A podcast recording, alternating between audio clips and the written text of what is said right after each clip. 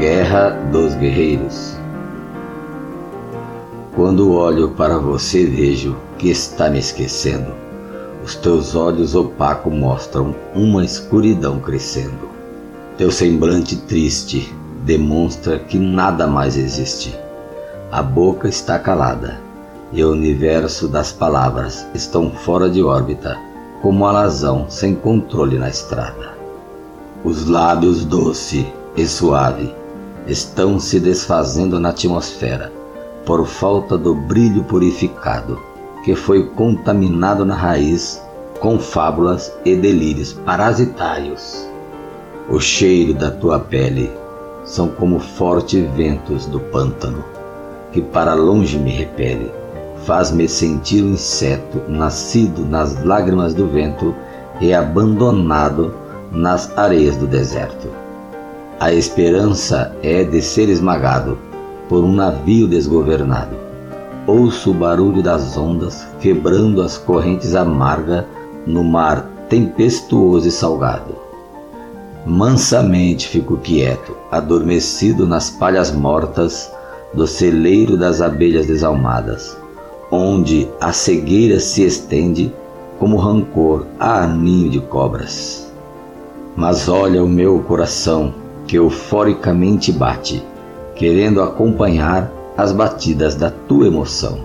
Eu sou valente na terra, guerreiro acostumado com vitória, sobrevivente de outras eras. O mundo nunca mais me enterrará.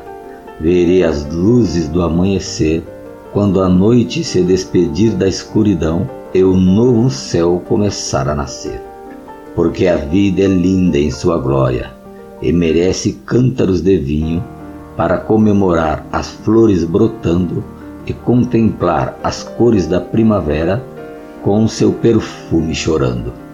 Um amor não correspondido, na curva da estrada é destruído por uma locomotiva depressiva, podendo criar o pior dos bandidos, que sem compaixão na alma é capaz de esmagar o coração com o poder de matar o sentimento, vaga no calabouço umedecido da dor, sentindo as agulhas do esquecimento perfurando as paredes do peito por desprezar o poder das palavras na força do juramento. Agora estou sabendo das muralhas criadas para proteger as paredes fortificadas com as pedras do orgulho, pois o medo da invasão do perdão faz o tolo gritar loucamente à procura da pior proteção. Mas o sábio de olhos cativante não despreza a linha dentro do poço, nem desconsidera a força de um barbante. Passo a passo, as águas ficam puras no caminhar dos viajantes. Então o sol gritou para as estrelas, tendo a lua como rainha sentado à volta de sua mesa. E a oliveira, os figos e as uvas são o orgulho de sua beleza.